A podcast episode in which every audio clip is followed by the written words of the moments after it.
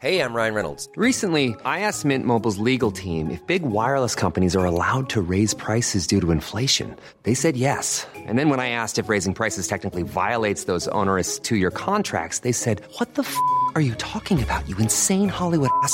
So to recap, we're cutting the price of Mint Unlimited from $30 a month to just $15 a month. Give it a try at mintmobile.com slash switch. $45 upfront for three months plus taxes and fees. Promo rate for new customers for limited time. Unlimited more than 40 gigabytes per month. Slows. Full terms at mintmobile.com.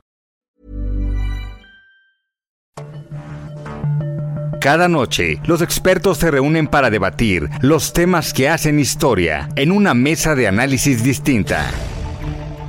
Aquí las entrevistas con los personajes y líderes de opinión, junto al análisis profundo de los temas trascendentes. Alfredo Ceja conduce un programa de Frente en Jalisco por el 100.3 de FM. Iniciamos. Hola, ¿qué tal? Muy buenas noches. Bienvenidos a una emisión más de De Frente en Jalisco, aquí en Heraldo Radio Jalisco. Hoy viernes 24 de marzo quiero agradecer, como todos los días, en los controles técnicos a Antonio Luna y a Ramón Luna. En la producción y redacción de este espacio a Ricardo Gómez y recordarles nuestro número de WhatsApp para que se comuniquen con nosotros el 3330 1779 66. El día de hoy vamos a tener aquí en entrevista a Oscar Ramírez, él es el próximo coordinador de Movimiento Ciudadano en el municipio de Zapopan. Además, como cada viernes vamos a tener esta mesa de análisis. Con Ociel González y Sebastián Mier de la Universidad Panamericana. Y también vamos a escuchar el comentario de Carlos Villaseñor Franco, presidente de Coparmex Jalisco, y el comentario de Ana María Vázquez Rodríguez, ella es integrante del Consejo Ciudadano de Seguridad. Les recordamos que nos pueden escuchar en nuestra página de internet heraldodemexico.com.mx, ahí buscar el apartado radio y encontrarán la emisora de Heraldo Radio Guadalajara. También nos pueden escuchar a través de iHeartRadio en el 100.3 de FM. Y les recordamos nuestras redes sociales para que se comuniquen con nosotros. Me encuentran en Twitter como arroba Alfredo y en Facebook como Alfredo Ceja. Y también ya tenemos el podcast de De Frente en Jalisco, donde pueden escuchar esta y todas las entrevistas. La entrevista.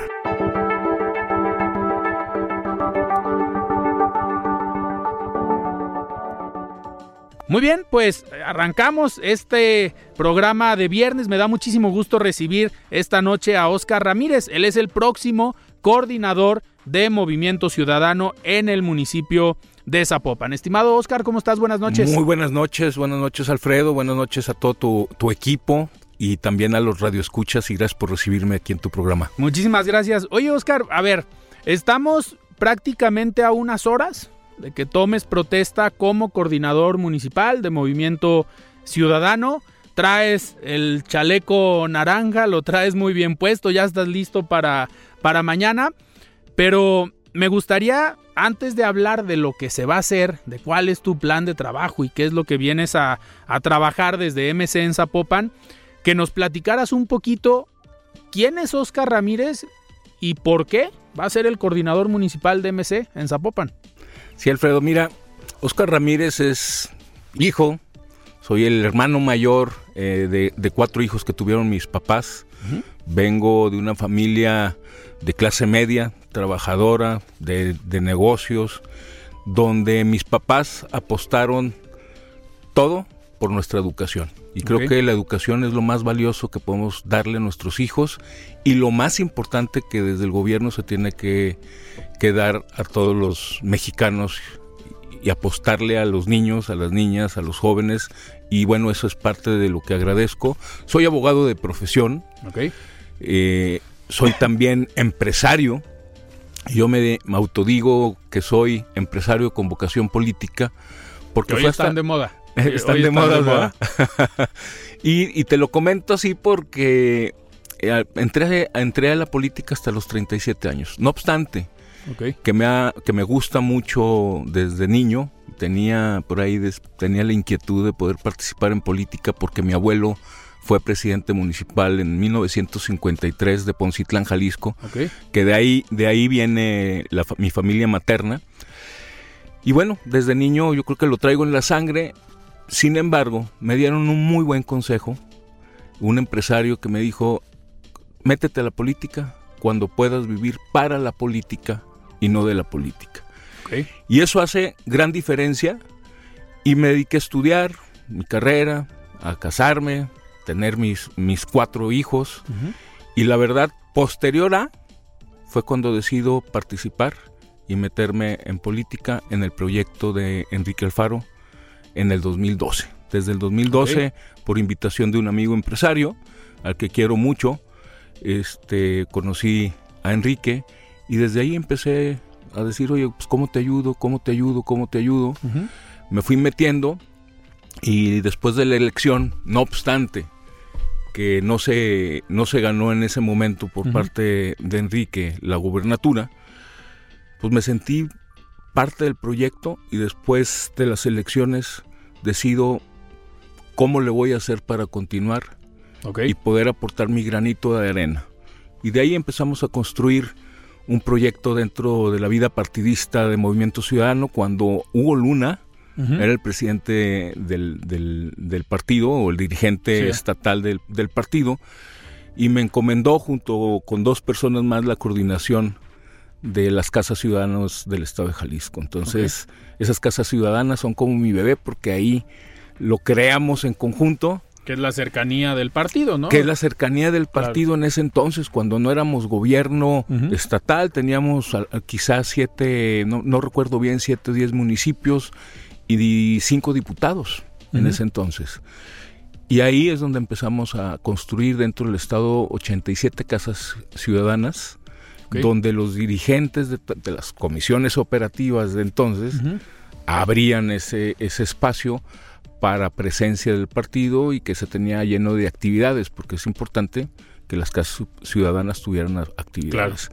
Ese es el Oscar, profesionista, esposo, papá, eh, empresario con vocación política y, un poquito de cómo entré al proyecto. proyecto. Oscar, ¿y por qué, por qué decidir hoy ser coordinador Obviamente hay coyunturas, hay pues líneas al interior del partido, pláticas en las que seguramente te preguntaron a dónde quieres ir o también se vale que tú hayas levantado la mano y hayas dicho, oigan, he trabajado ya desde hace algunos años en el territorio de Zapopan, pues me toca. ¿Cómo fue este proceso para aventarte hoy y decir, quiero ser el coordinador? y quiero hacer un comentario, el coordinador del municipio yo creo que uno de los más importantes que hoy gobierna Movimiento Ciudadano y que al final fue el que le dio, creo yo, el resultado más satisfactorio en la elección pasada. Igual que viendo los resultados, la diferencia entre Juan José Frangé y el segundo lugar, pues fue mucho mayor a la diferencia de Pablo Lemus y el segundo lugar. Entonces, ¿por qué, por qué Zapopan? Como bien dices, eh, es el municipio, es uno de los municipios más importantes de Jalisco y del país, es un referente nacional y hoy en día es el municipio que tiene mayor población. Entonces, es un reto importante. Claro. Y también reconocer que me dejan mis predecesores una vara alta en la coordinación. Debo reconocer al primer coordinador, Clemente Castañeda. fue, fue nuestro primer coordinador muy a, los inicios, en el 2013, 2014, en Zapopan. Después Mario Rodríguez. Y posteriormente, y quien me entrega la estafeta, mi amigo Iván Chávez. Y que pues, hay un trabajo donde se ganaron varias elecciones. Sí, claro. La ratificación de, de mandato. Y bueno, ¿Por qué me intereso? Sí, sí levanté la mano, pero también se dieron una serie de factores que podemos llamarlos diosidencias, ¿no? Ok. Muy seguramente pusieron el nombre sobre la mesa a varios actores que conocen de mi trayectoria dentro de, Movimiento Ciudadano y del trabajo que, que se ha realizado en Zapopan, porque desde el 2015 al 2021 tuve la oportunidad de ser regidor de, Zapopan en los dos gobiernos de, mucho éxito de, Pablo Lemus. Y en esta ocasión, también como director de planeación para el desarrollo de la ciudad, que es eh, la dirección que se encarga de socializar y de dirigir las mesas de trabajo donde se jerarquizan esas obras de, de- de atención de, de infraestructura social, las llamadas de Coplademón Ok. del ramo 30, lo que era antes el ramo 33, hoy, hoy el Fondo de Aportaciones de Infraestructura Social. Y eso me ha permitido pues, conocer desde el 2012 el municipio, pero ya en la función pública desde el 2015. Y bueno, son ya más prácticamente 11 años Así es. de estar trabajando Zapopan y creo que eso también valió para que voltearan a ver a Oscar como uno de los originarios, Claro. como aque- aquel, aquella, aquel equipo que empezamos a picar piedra junto con el entonces este quien encabezaba el proyecto Movimiento Ciudadano y que quedó regidor Augusto Valencia, estaba Margarita Alfaro y bueno, un equipo que, que, que se consolidó en su momento, pero es importantísimo recortar y voltear a ver los orígenes de dónde venimos para no Y olvidarnos planear hacia dónde va. planear hacia dónde vamos.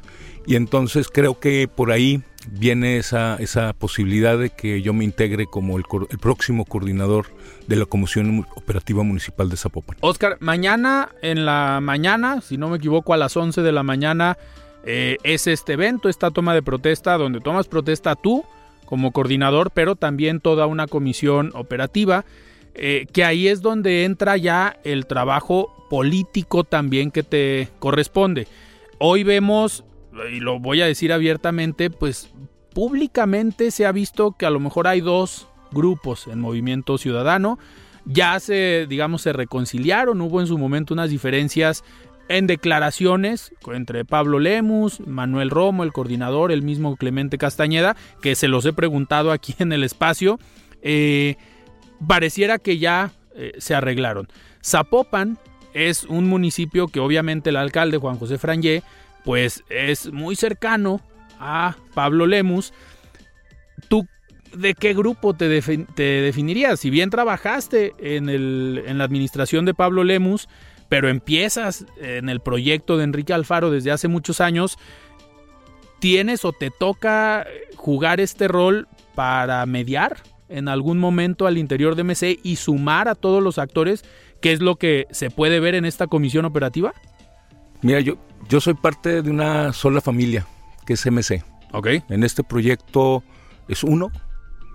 So- en este proyecto cabemos todos. Y te lo digo porque como de esta familia, porque en una familia pues hay hermanos, hay papá, hay, hay, hay mamá, hay diferencias a veces. Claro. Los papás a veces se enojan con un hijo, con una hija, o los hijos se enojan con los papás, o el esposo con, el- con la esposa, o la esposa con el esposo. Es normal. Es la vida normal de cualquier organización social y que ocurre desde las familias, ¿no? Claro. Entonces, yo creo que esas, dif- esas posibles diferencias que pudo haber, pudieron haber existido, son normales, son naturales, son salvables y a fin, a fin de cuentas seguimos unidos Claro. y en este proyecto todos cabemos. Entonces yo no me puedo definir que si soy de un grupo o de otro, más bien soy de un solo proyecto, MC. Agradezco infinitamente a mi amigo el gobernador Enrique Alfaro cuando me permitió ayudarle, porque me le acerqué y le dije, oye, ¿cómo te ayudo? Y él me contestó, pasa por favor, ayúdame pasando de boca en boca de qué se trata este proyecto. Y así me incorporé. Pero después conozco a, a Pablo Lemus, que por cierto, pues lo ubicaba en su trayectoria de Coparmex, porque en su momento fui socio de Coparmex en mi, en mi despacho de, de- Ok. de- de abogados y también ahí conocí a Juan José Frangé. Entonces, por distintas vías he conocido A los a los actores. personajes, a los actores que han encabezado los proyectos en, en Zapopan.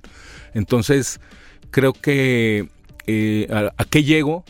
Pues llego a un proyecto donde tenemos que fortalecer esa unidad, donde tenemos que fortalecer el mensaje de que en Movimiento Ciudadano todos cabemos.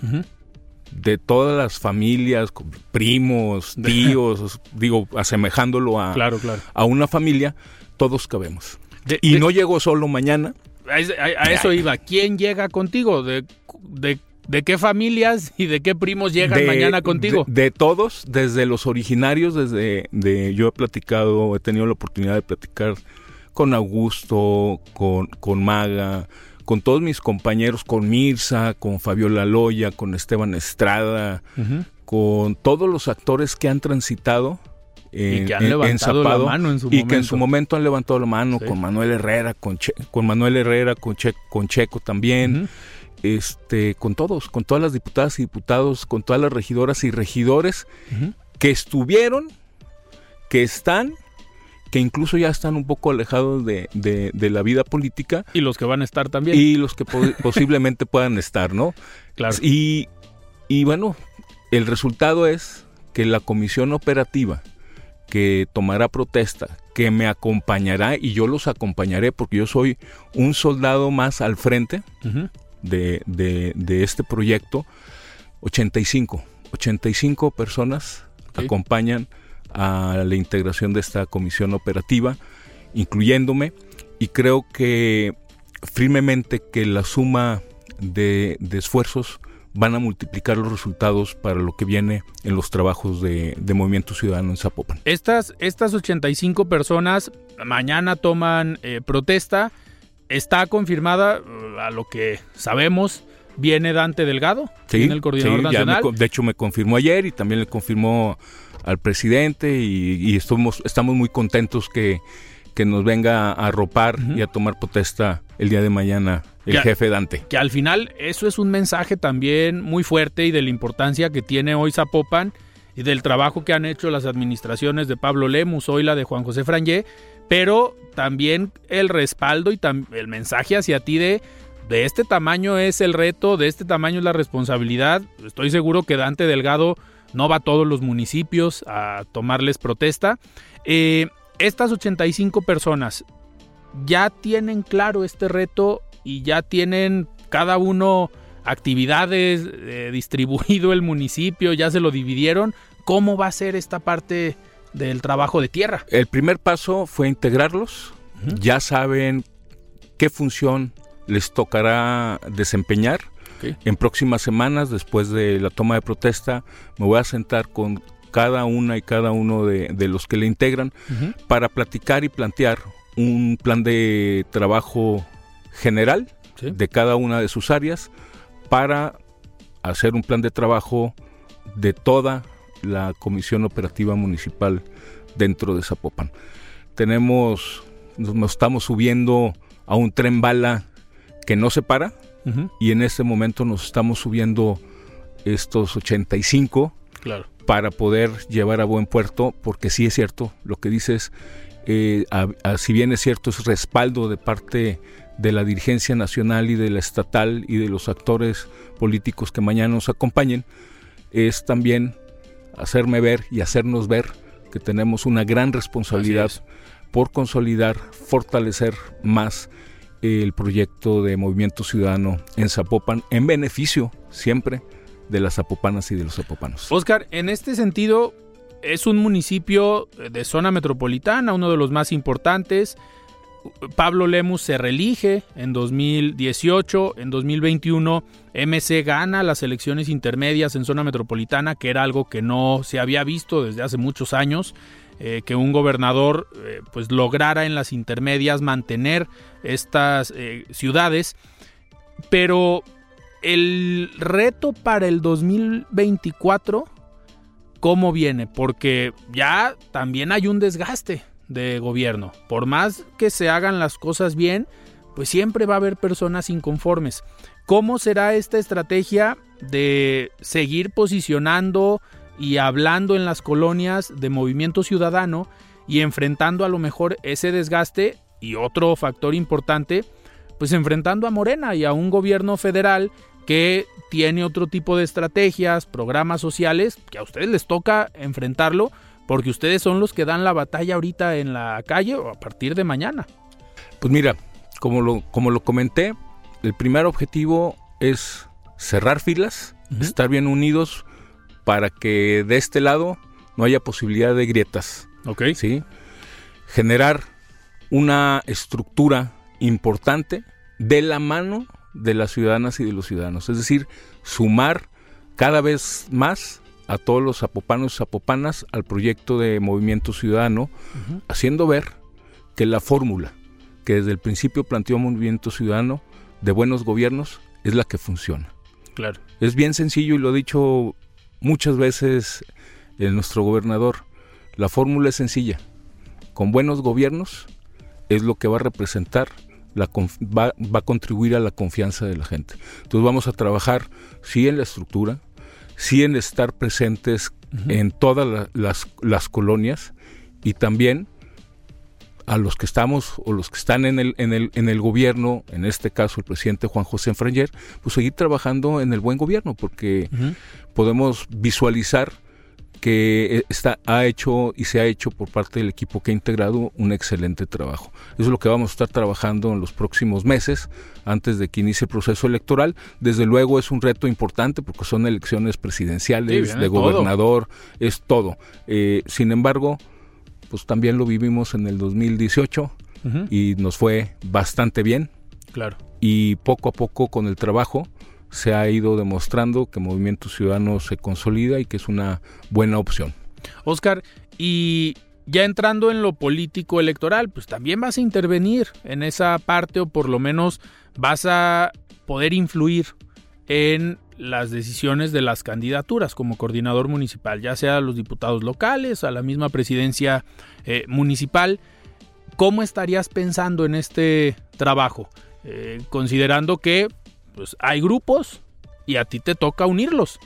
Mira, no, fíjate que esa, qué, padre y qué interesante pregunta. Fíjate que todos piensan o todos tienen la idea de que desde la coordinación municipal se puede influir y decidir de las candidaturas. Y no es así. Okay. Simplemente mi, mi, labor y la labor de toda la comisión operativa municipal es generar estructura, posicionar la marca, uh -huh. generar la mayor cantidad de simpatizantes hacia Movimiento Ciudadano uh -huh. y hasta ahí. Desde luego, que si me preguntan claro, del trabajo que se ha hecho al interior del partido en determinadas personas, uh -huh. en lo individual, lo haré. Que eso es lo más importante a veces. Viso y mi compromiso, porque ya he platicado con, con todos los que me acompañan uh -huh. y con los que no necesariamente me acompañan en la comisión, sino con hay más actores políticos. Claro. O sea, Zapopan tiene tantos actores uh -huh. que no te puedes imaginar.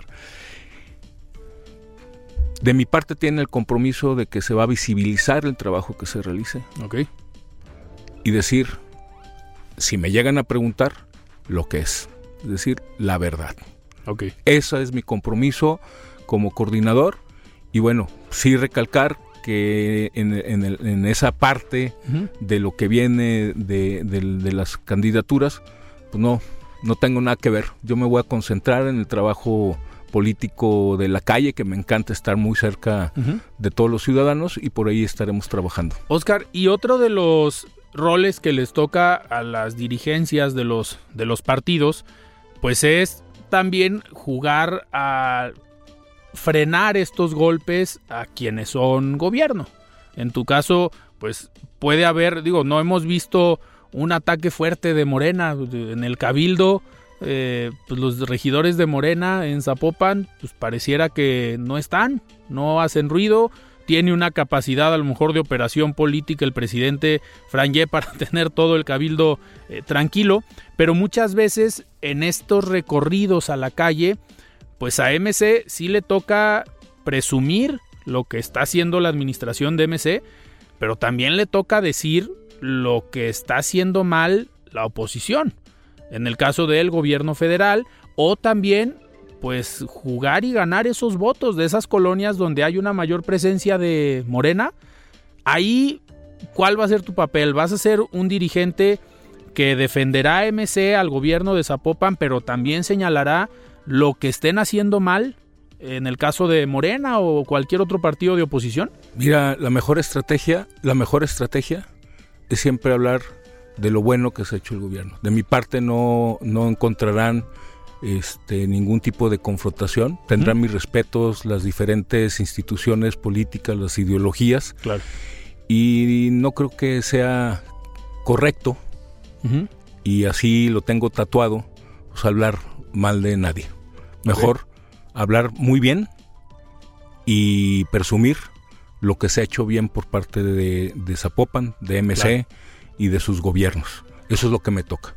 No la confrontación, sino encontrar también en su momento desde de las diferencias, esas concordancias que se puedan tener por un proyecto de Zapopan, por un proyecto que abone a Jalisco y un proyecto que abone a México, porque creo que los ciudadanos y, están cansados de confrontaciones, de polarizaciones. A fin de cuentas, todos buscamos que México sea un éxito, que Zapopan sea un éxito, que Jalisco sea exitoso y pues no, no creo que la división sea lo correcto. Perfecto. Oscar, pues ya estaremos al pendiente y platicando contigo en otra ocasión, ya que tomes protesta el día de mañana, te estaremos eh, buscando para ver cómo van trabajando en el municipio. Pero yo te agradezco que hayas venido hoy aquí a De Frente en Jalisco y éxito en tu evento de mañana. Pues muchas gracias, te agradezco Alfredo, te agradezco a todo tu equipo y sobre todo agradezco a todos tus escuchas. Perfecto. Muy bien, pues nosotros platicamos con Oscar Ramírez, él es el próximo coordinador a partir del día de mañana de Movimiento Ciudadano en Zapopan. Vamos a un corte y regresamos. Siga con Alfredo Ceja y su análisis de frente en Jalisco por el Heraldo Radio 100.3. La voz de los expertos.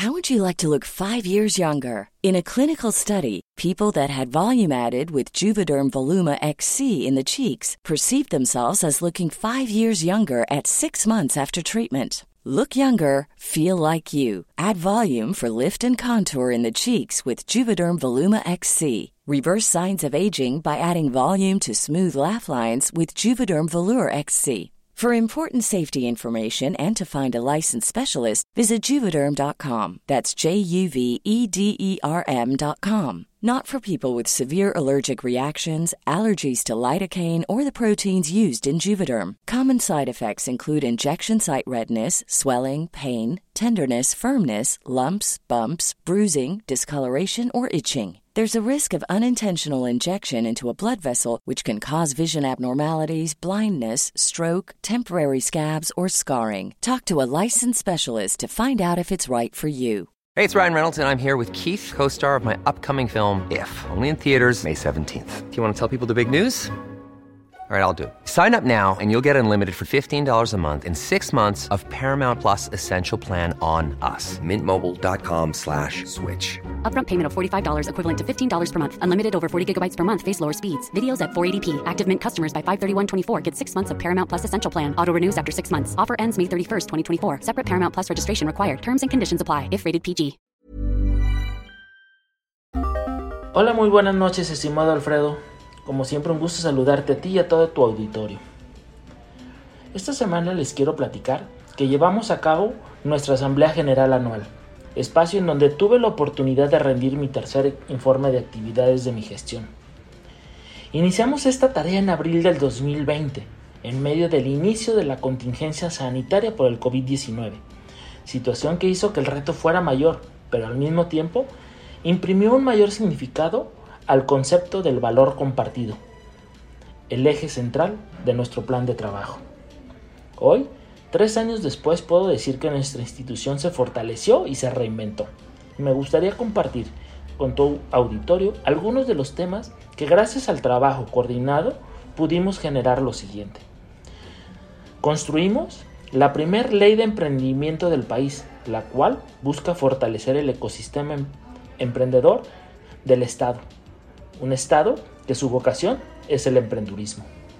Logramos tener un asiento en la Junta de Gobierno de los Centros de Conciliación Laboral para la vigilancia y supervisión de la ejecución del sistema, haciendo que la conformación de la Junta fuera de forma tripartita, modelo único en México y en América Latina.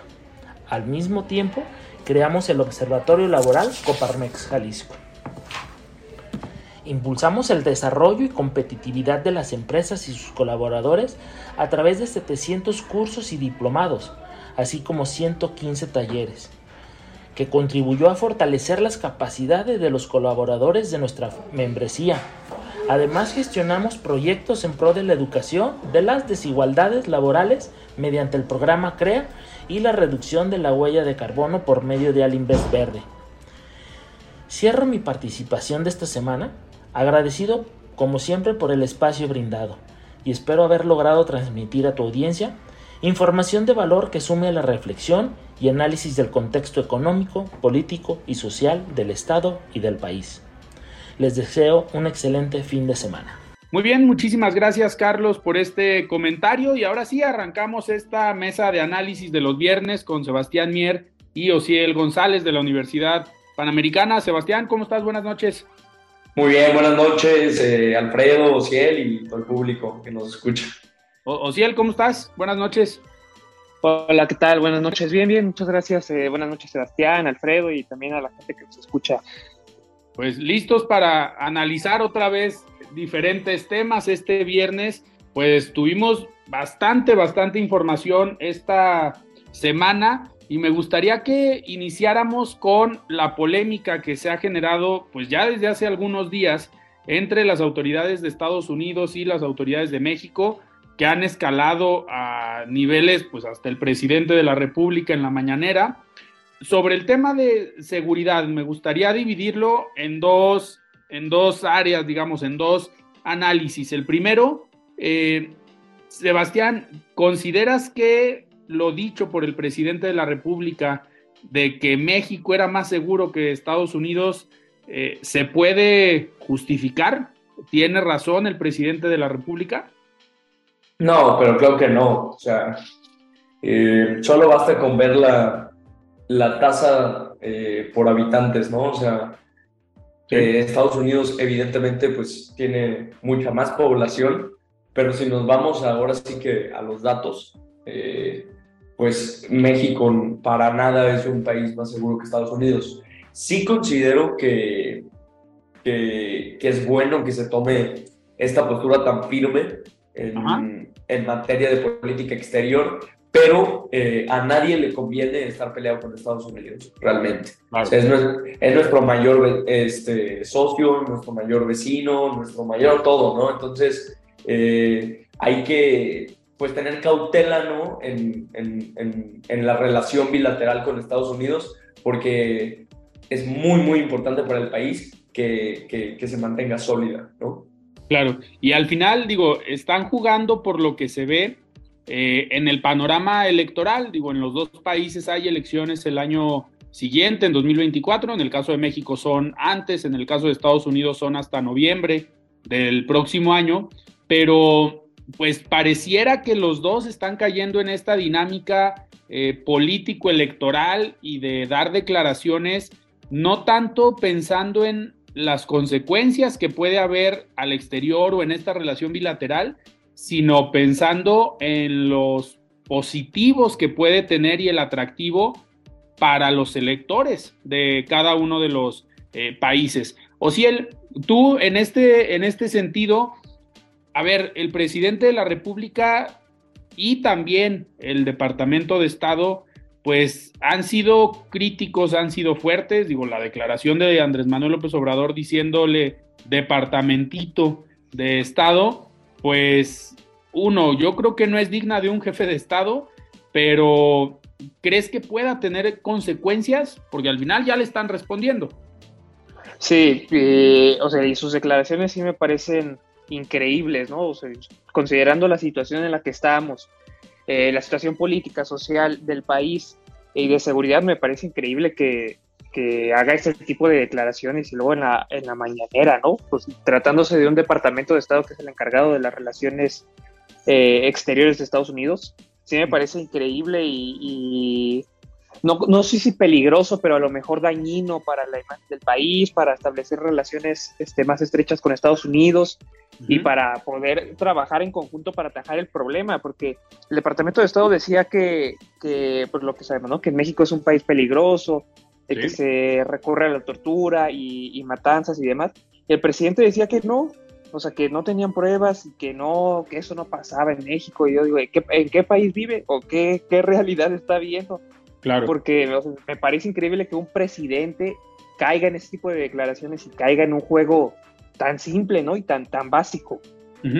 Y al final, a ver, esto, esto que comentas, pues sí hay secuestros, sí hay extorsión, sí hay homicidios, eh, simplemente eh, un tema delicado, lo que pasó en Tamaulipas hace unas eh, semanas, que el mismo subsecretario de Gobernación de Derechos Humanos, Alejandro Encinas, y por, por extraño que parezca, la Comisión Nacional de Derechos Humanos ya emitió también recomendaciones por el tema pues de la ejecución por parte de militares contra unos jóvenes en Tamaulipas. Entonces, ante este tipo de casos, ¿cómo poder sostener que México es más seguro que Estados Unidos y que en México no se están violando los derechos humanos? Sebastián, ¿cómo, cómo responder ante estas situaciones?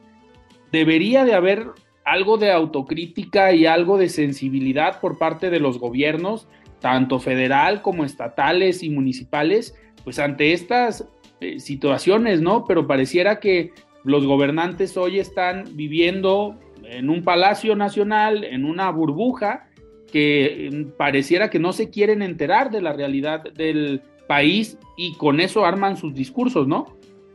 Claro, no, y era lo que, lo que comentaba Ociel, ¿no? O sea, en qué, en qué planeta vive, ¿no? En qué, en qué mundo vive, en qué, en qué país eh, despierta todos los días el presidente, porque la inseguridad es una cuestión de todos los días, ¿no? O sea, comentabas lo de Tamaulipas y, y, eso es solamente un caso, o sea, podríamos irnos diario, o sea, el, Departamento de Estado podría irse diario, día por día, eh, explicando sus preocupaciones y son preocupaciones válidas, ¿no? O sea, a final de cuentas eh, se está hablando de personas que están perdiendo la vida, eh, son ciudadanos, ¿no? Que, que sufren de, de, un problema de adicción y pues es un tema de, de salud, ¿no? Es un tema de, salud pública en el que el Estado tiene que atender, pero, pero, pero no de esta manera, o sea, eh, hace falta humanismo, hace falta responsabilidad y hace falta congruencia. Y, al final, a ver, estamos, por un lado, viendo la violencia que está ocurriendo en el país, pero por otro lado, la falta de justicia, la falta de que el mismo gobierno haga investigaciones de con los responsables. Tenemos dos casos en los últimos días. El caso de los eh, cuatro personas o ciudadanos estadounidenses que se fueron secuestrados y que lamentablemente fallecen dos de ellos o fueron asesinados, pues fue el mismo crimen organizado quien entrega a los responsables, no fue una investigación del gobierno que diera con los responsables, sino que fue el mismo crimen organizado.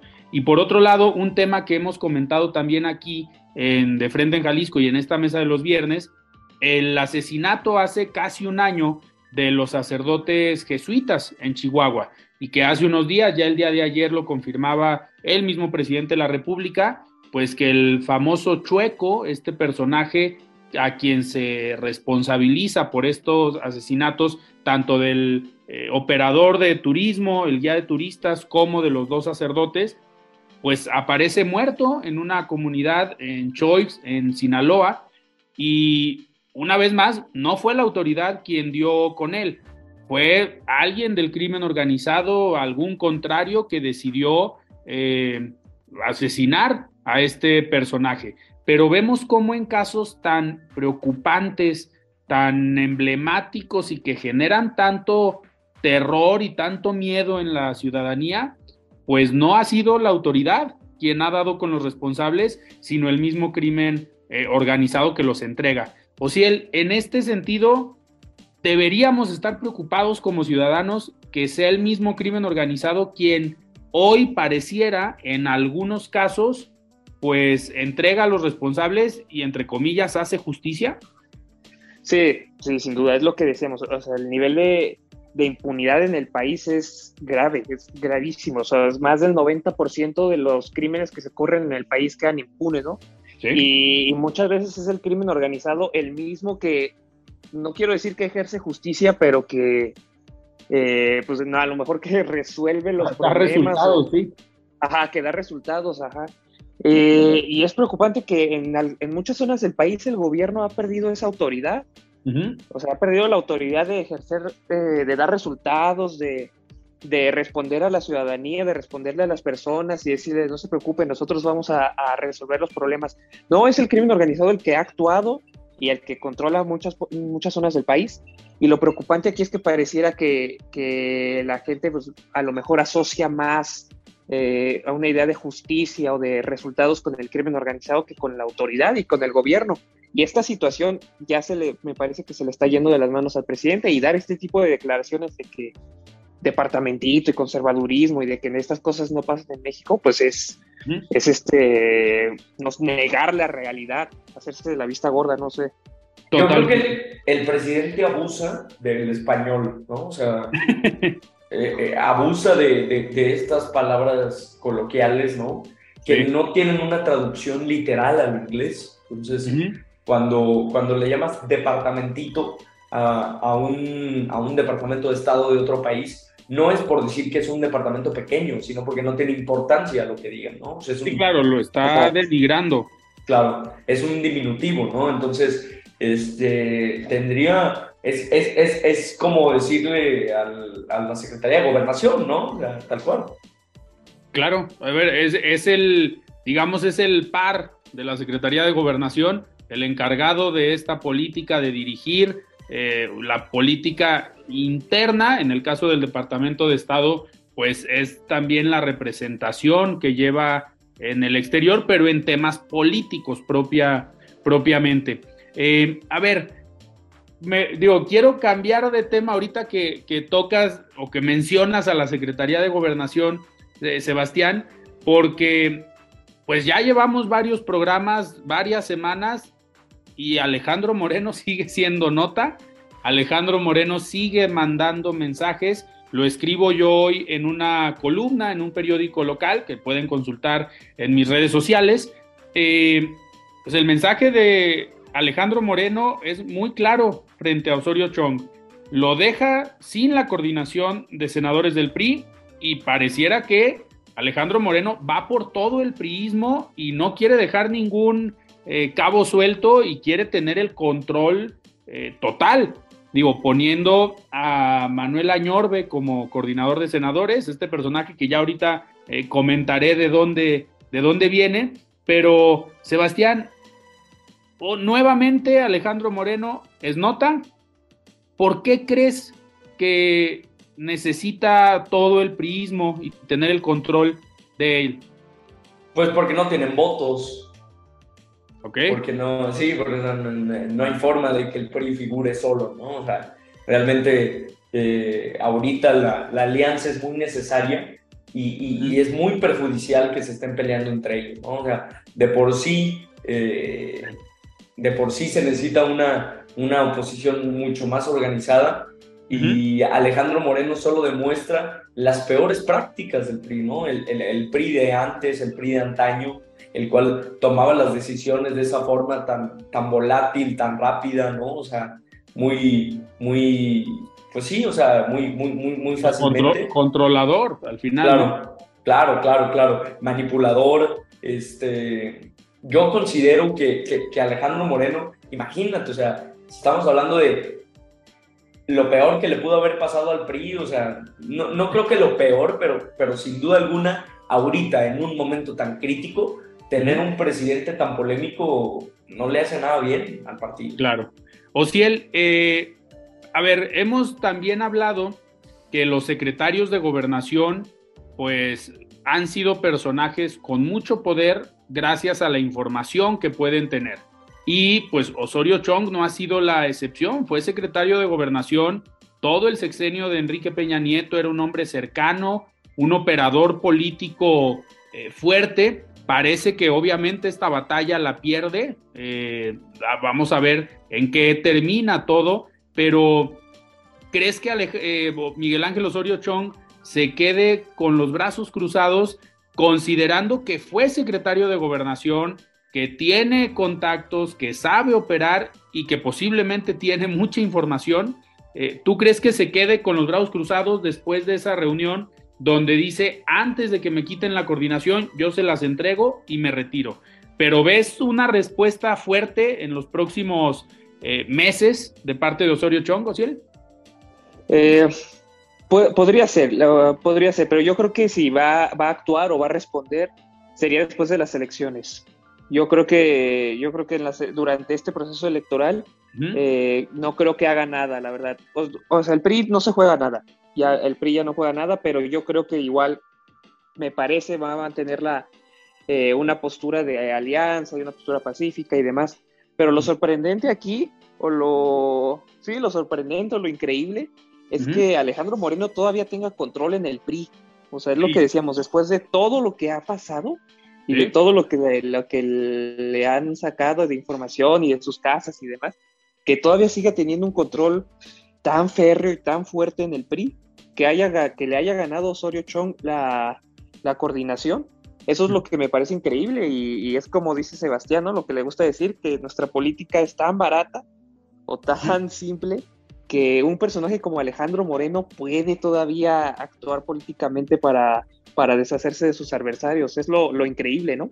Pues es que al final ha sabido construir ese control y ese poder que tiene al interior del PRI, pues simplemente controlando el Consejo Político Nacional, cuando llega hace las renovaciones de los comités directivos estatales y en los estados pone a personas que son cercanas a él, que al final las iba a necesitar en este tipo de momentos, en, este, en estos, digamos, conflictos con otros actores, ahí es cuando necesita de pues, la militancia, los dirigentes en los estados, los coordinadores parlamentarios, tanto en las cámaras de diputados y senadores, como de los coordinadores parlamentarios en los estados. Y por lo que vemos, pues Alejandro Moreno se metió hasta esas decisiones para operar y tener a gente de su confianza. Pues al final, yo creo que por eso tiene el control. Digo, cuando lo entrevistamos hace unas semanas, eh, aquí en De Frente en Jalisco, pues sí le comentaba yo que muchos lo consideraban como el presidente del PRI que en los últimos años ha tenido mayor control y mayor poder al interior del PRI. Y era prácticamente por esta eh, capacidad de operación. Sorprende eh, no sé si coincidas conmigo, Sebastián, que en esta solicitud o convocatoria a esta reunión de senadores, pues firman personajes o senadoras como Silvana Beltrones, hija de Manlio Fabio Beltrones, un personaje fuerte en el PRI, eh, que hoy está un poco retirado de los reflectores, pero seguramente con esta eh, jugada regresa y estará buscando algo en el 24. Pero también sorprende Beatriz Paredes, que es una política de experiencia que lo que algunos están comentando es que Alejandro Moreno pues les intercambió este apoyo por la reelección en 2024 o la posibilidad de competir en una eh, por una candidatura ya sea plurinominal en alguno de los espacios. Sebastián, sorprende que personajes como Beatriz Paredes o Silvana Beltrones eh, jueguen. Se puede considerar que Alejandro Moreno eh, pues les ganó también a ellas. Sí sorprende, sorprende el hecho de que todavía sigan con Alito, ¿no? el, apoyo que tiene dentro del partido es, muy claro, ¿no? O sea, eh, ha, ha, cabildeado muy bien eh, pues todo lo que ha hecho, ¿no? O sea, realmente lo que ha logrado ha sido a, base de, sus propias relaciones públicas. Entonces, obviamente sorprende, ¿no? El hecho de, estos nombres, ¿no? Que resaltan, en el caso de Beatriz, por ejemplo, pero, pero no, no, no creo que, que, se vayan a, a, deslindar de este movimiento priista, ¿no?